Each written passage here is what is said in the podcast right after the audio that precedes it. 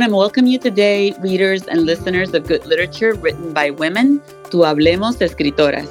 My name is Anjanette Delgado, and I am excited to share with you my first book review for the platform. But before we talk about today's book, we invite you to follow us on social media and on our blog every week. You can sign up for our newsletter and visit our webpage to hear what is new with women writers and their books.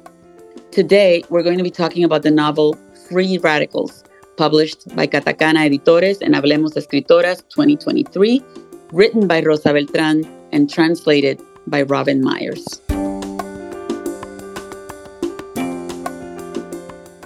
Today, we want to talk to you about a very special book written by the marvelous Rosa Beltran and now published in English for the first time since its original debut. Its title is Free Radicals.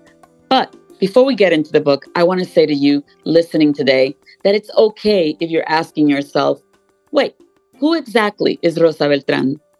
Because you see, her long form work has so seldom been published in English that if you're someone who reads mostly in this language, then of course you're not familiar with her work. Let this episode serve then as your introduction into Rosa Beltran's world and know that she just may be the best novelist you hadn't heard of possibly global literature's best kept secret. This, despite an impressive portfolio of seven acclaimed novels, six award winning collections of short stories, and an array of thought provoking nonfiction pieces taught in colleges across Latin America. Her work has earned her a multitude of esteemed international honors, including the Sor Juana Inés de la Cruz Award and the Planeta Prize for the novel. And yet, even as an inductee into the esteemed Mexican Academy of Letters, Beltran, like many of her protagonists, remains accomplished, courageous, consistently exceptional, but too often still insufficiently recognized for her contributions. Which brings me to her new book, Free Radicals, translated by Robin Myers and published by Strategic Alliance between Katakana Editores and this podcast, Hablemos Escritoras. And it's no wonder they chose this book for their first joint publishing venture because the original Spanish language edition of Free Radicals, which was published in 2021, sold out in under three months. Because Free Radicals is one of those books that claim you, that recruits you by somehow managing to speak of your life in ways that feel specific and reshape you profoundly. That transforming dream is a gendered one. The novel stands as a hard hitting feminist exploration of women's experiences, challenges, and agency within the context of a patriarchal society, examining the historic intersections of gender and power in the worlds of men and their effects on the women who have to live within them. Part of the novel's power coming from how it manages to do all this in arresting, heartbreaking, soul smashing ways though layered and linked reality based metaphors that, via contrast, can't help but dismantle some of the many veils of secrecy that exist around women's stories. Some of that powerful dosage of realism comes from the narrative's engagement with the 1968 Tlatelolco massacre. The novel's intertwined personal narratives, in turn, woven into that broader historical context. It also comes from how unflinchingly Beltran portrays the role of women within that Mexican political and social movement, underscoring their resilience, sure, but also their often hidden agendas, along with their contributions to the just upheaval of violence's aftermath.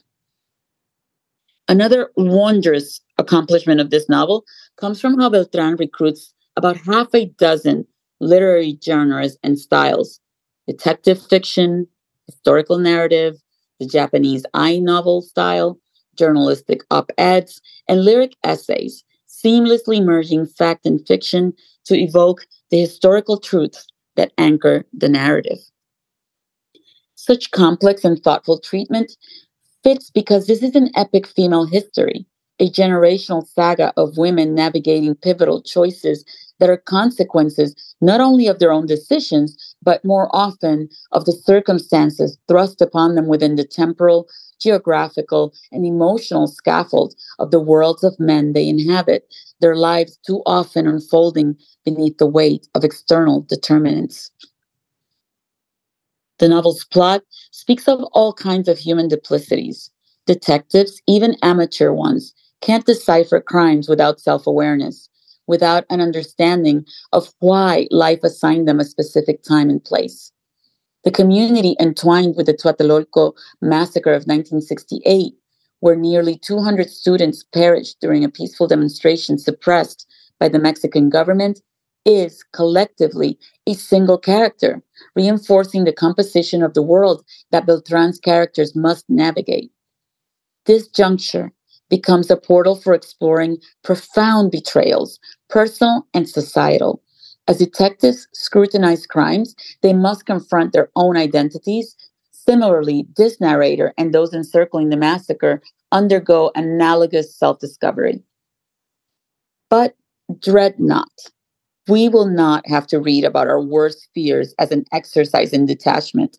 Reading Free Radicals is an intimate act made cozy by Beltran's stellar use of breaks to the fourth wall, by elegant minimal prose devoid of overt acrobatics, and beauty preserved in the rhythm of each complex revelation, the world of the novel made both vividly real and hauntingly symbolic.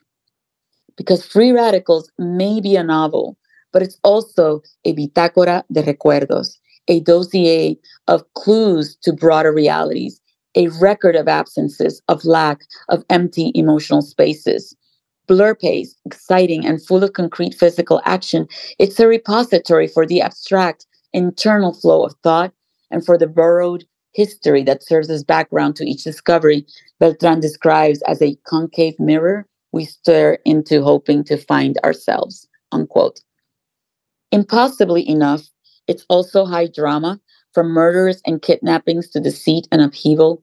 Along for the ride, women are judged as good or bad by their responses, so conditioned in advance that it is impossible to reach answers for the many questions this story brings up.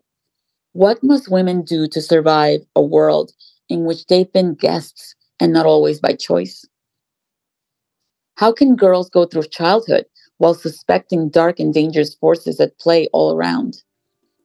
How can they become whole young women when childhood suspicions turn out to be prophecies how can we be women when violence mutates into a force that exiles our loved ones?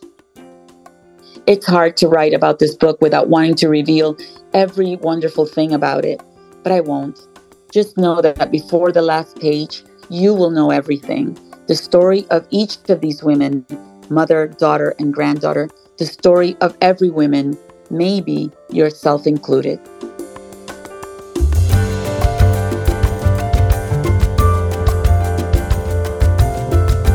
We want to thank everyone for listening and for following this space that supports female literature. I also want to thank the team at Hablemos Escritoras for producing this segment and making the platform possible. We hope today's review of Rosa Beltran's Free Radicals will encourage you to read the book and to follow this wonderful author. My name is Anjanette Delgado. Thank you so much for listening, and we hope you come back for more next week.